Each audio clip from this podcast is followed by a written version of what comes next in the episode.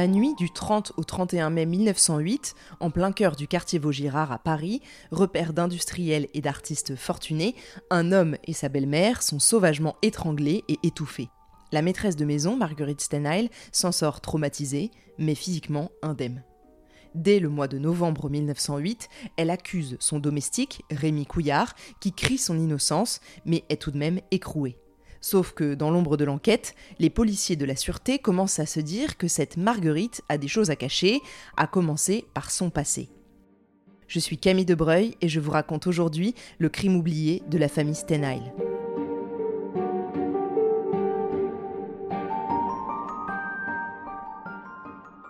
Jusqu'ici, vous pensez que Marguerite Stenheil est une pauvre veuve éplorée, et je ne vous jette pas la pierre, il faut dire qu'elle a quand même été retrouvée ligotée à son lit un beau matin de printemps.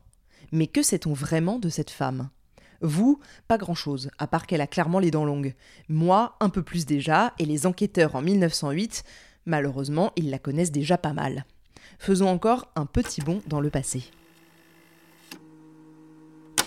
Marguerite Stenheil est née Marguerite Japy de Beaucourt, donc déjà pas la moitié d'une bourgeoise. Contrairement à ce que certains journaux ont pu laisser entendre, elle n'était pas fille de paysanne. Il est vrai cependant que sa mère, Émilie, morte dans le fameux cambriolage, était une fille d'aubergiste de Montbéliard. Émilie Rowe épouse donc Édouard Japy de Beaucourt, le fils d'un très grand industriel, Frédéric Japy. Pour vous peindre un peu le tableau des Japis, je peux vous dire que c'est une très longue et très riche lignée, une dynastie familiale comme on l'appelle encore en 1908. Issus de la principauté de Montbéliard, ce sont en gros des notables qui fabriquent un peu de tout pendules, pièces de bicyclette, moteurs, luminaires, pompes, moulins à café et autres machines à écrire ensuite. Ils ont 13 châteaux uniquement sur Beaucourt. Donc les Japis ne sont pas des pauvres. Émilie Rowe et Édouard Japy se marient donc et ont ensemble quatre enfants, dont Meg, l'aînée des filles. Ses sœurs se sont mariées à des ingénieurs et elle, elle est très belle et elle le sait.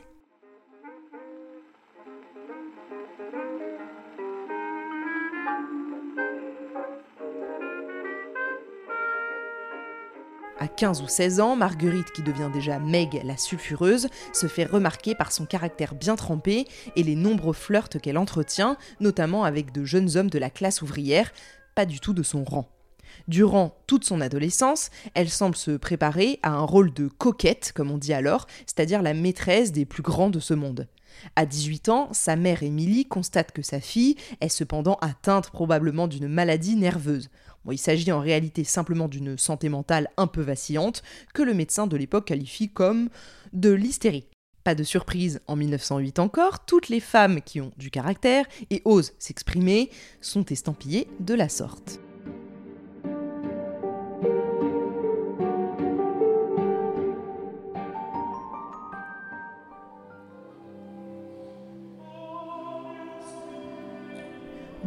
Pour la calmer, on la marie. Un an plus tard, elle épouse Adolphe Stenheil, alors peintre verrier de talent et déjà assez renommé. Elle est à l'apogée de sa beauté, lui est fou amoureux d'elle et particulièrement jaloux. Le couple s'installe à Paris et rapidement, Adolphe connaît un grand succès. Meg est une femme très ambitieuse qui voit en son mari un véritable tremplin pour grimper dans l'échelle sociale de la bonne société parisienne. Très rapidement, cependant, son attitude fait parler. Elle danse souvent au bras d'autres hommes, pendant que lui l'observe, assis dans un coin. Dans leur propriété du 15e, ils reçoivent, mais de manière peu conventionnelle, très bohème. Chacun emmène sa part. C'est un milieu un peu arty, et pas aristo, contrairement à ce que l'on pourrait croire. Souvent, c'est Émilie Japy, la mère de Meg, qui, lorsqu'elle est là, accueille les invités. Pendant que son mari passe ses journées à peindre dans le jardin d'hiver, Meg dépense plutôt son temps dans les salons mondains et au palais de justice où elle entretient des relations avec des juges d'instruction et d'autres magistrats divers et variés. Vous allez voir que ça peut aider. Puis, au fur et à mesure, elle entre en contact avec le monde des financiers et des parlementaires. Hop hop hop, pas encore dans la lumière mais presque, Meg remonte les échelons du pouvoir. Après quelques cours de chant, elle se proclame cantatrice et devient rapidement la coqueluche des soirées. Elle mène une vie de fête et se lie d'amitié avec des personnalités de l'époque. En 1897, le ministre de la Marine, Félix Faure en personne, lui est présenté lors d'un séjour à Chamonix. Il confie à Adolphe une commande d'un portrait de lui et passe plusieurs longues journées à poser un passeron-saint. Du côté de Meg, son mariage avec Adolphe l'ennuie déjà terriblement et elle sent qu'il faut échapper à cette routine insupportable. Sa rencontre avec l'élégant fort lui en fournit simplement l'occasion.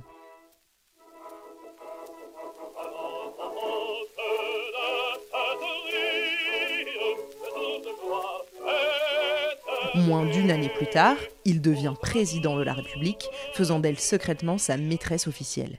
Sous couvert de l'aider à rédiger ses mémoires, elle lui rend régulièrement visite.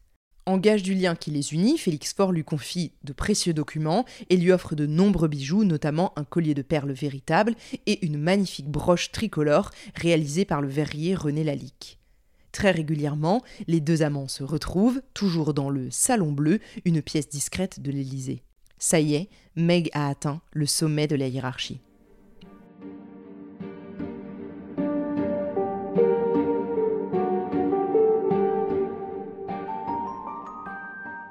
Son nouvel amant a de grandes idées pour la France, et surtout sur l'affaire Dreyfus, dont les retentissements tonnent dans tout le pays. Lui s'oppose fermement à la révision du procès Dreyfus et va même jusqu'à annoncer La révision ne se fera pas tant que je serai chef de l'État. Quelle parole imprudente. Ça aurait pu s'arrêter là, et on n'aurait probablement plus jamais entendu parler de Marguerite Stenheim non plus. Sauf que le 16 février 1899, Félix Faure, un après-midi où il prenait du bon temps avec Meg, ne s'en remet pas. Officiellement, il a fait une attaque, mais il est bien mort d'épectase, un arrêt dû à l'orgasme. C'est en tout cas ce qui a toujours été rapporté. Meg fait venir le valet du président et s'enfuit par la porte de service du palais présidentiel. Le scandale ne tarde pas à éclater, et vous imaginez bien que la famille Japy de Beaucourt, lorsqu'elle apprend que leur chère Marguerite cocufie son mari à souhait, et en plus avec le chef de l'État, coupe les ponts. Du coup, elle devient le centre de l'attention, ce qu'elle a toujours voulu être, mais certainement dans d'autres circonstances. Son nouveau surnom lui colle à la peau partout dans les médias, la pompe funèbre. Le Petit Parisien dresse un portrait d'elle le 28 novembre 1908 que je vais vous lire pour vous donner une bonne idée du personnage. Je cite Être fêté, adulé, recevoir les hommages des hommes et torturer les cœurs, briguer la célébrité douteuse des aventures les plus romanesques, être celle dont on sait les caprices et dont on raconte dans les salons les prouesses amoureuses, briller d'un incomparable éclat au sein d'un luxe effréné et d'un décor parfait d'art et de beauté, Madame Stenheil connut toutes ses joies perverses, obéit à toutes les suggestions mauvaises de son amour passionné de la vie ardente. Mais son mari Adolphe, dans l'histoire, eh bien, il reste fidèle à sa femme et il la protège, même lorsqu'elle est, à demi-mot, accusée d'empoisonnement et qu'elle fait l'objet d'un véritable déchaînement de la part des médias et de l'opinion publique qui croient fermement qu'elle a été l'instrument d'un complot pro-Dreyfus. Entre-temps, elle s'achète à son nom une propriété à Bellevue, vers Logis. Vous ne rêvez pas, dans l'épisode précédent, je vous disais que cette maison était un ami de Meg. Et c'est parce que c'est aussi ce que croit son mari Adolphe. Mais c'est bien sa propriété à elle, sa garçonnière, si je puis dire. Elle y reçoit des jeunes hommes et surtout des amants. Le téléphone est un faux nom et lorsque les policiers se présentent là-bas pour une perquisition après les meurtres en 1908, ils sont alpagués par un mécanicien des postes qui explique qu'Alexandre Wolff, le fils de la cuisinière Mariette, était fauché comme les blés et qu'il l'a vu avec un portefeuille plein d'or après la nuit des crimes pas non plus de quoi mettre un mec derrière les barreaux, donc personne ne suit cette piste. C'est avec cette réputation sulfureuse et scandaleuse sur le dos que Marguerite Stenheil parle aux enquêteurs qui tentent de démêler le vrai du faux dans l'assassinat de son mari et de sa mère.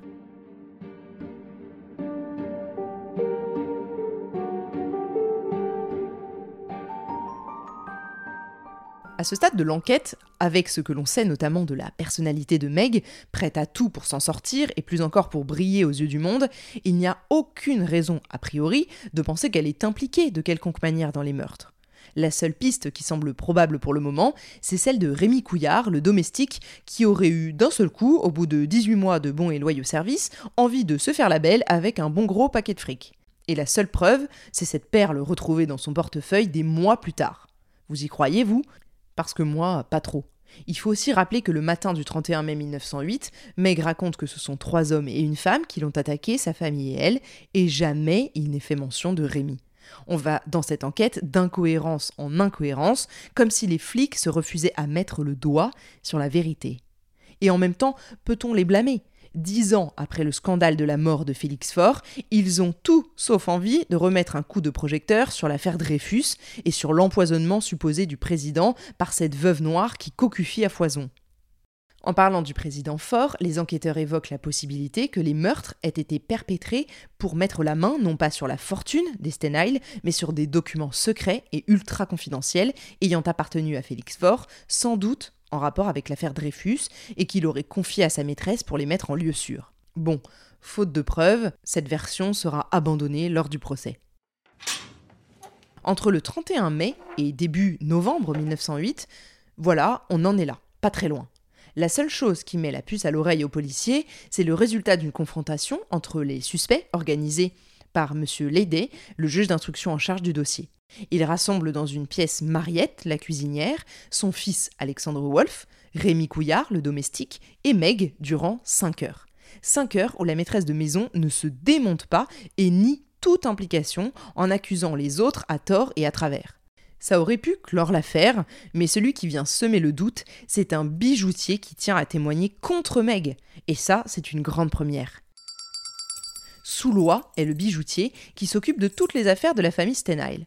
Et il affirme aux enquêteurs devant Meg qu'elle lui a confié les bijoux de famille pour les faire dessertir 12 jours avant la nuit du crime. Là, ce n'est plus qu'une puce à l'oreille, c'est un véritable soupçon qui pèse désormais sur Marguerite Stenheil et ça relance l'enquête. Nous sommes alors le 4 novembre 1908 et elle est officiellement arrêtée et incarcérée à la prison Saint-Lazare sur ordre du juge Lédé. Le dossier d'instruction prendra encore un an à être constitué avant que le procès s'ouvre. Mais avant ça, je dois vous dire à quel point le scandale est énorme et comme l'opinion publique est déchaînée sur cette affaire. Car juste après l'incarcération de Meg, ce même juge, Lédé, qui n'a absolument rien fait pour inculper Meg ces derniers mois, vous en conviendrez, se récuse lui-même le 27 novembre en raison des relations qu'il a entretenues avec l'accusé. Vous vous souvenez des petites affaires de Meg au palais de justice? Quand je vous disais que c'était utile. De ce fait, un autre magistrat, M. André, est nommé à sa place et va tenter de changer la donne. Je vous raconterai tout ça la semaine prochaine dans le tout dernier épisode consacré au crime oublié de la famille Stenheil.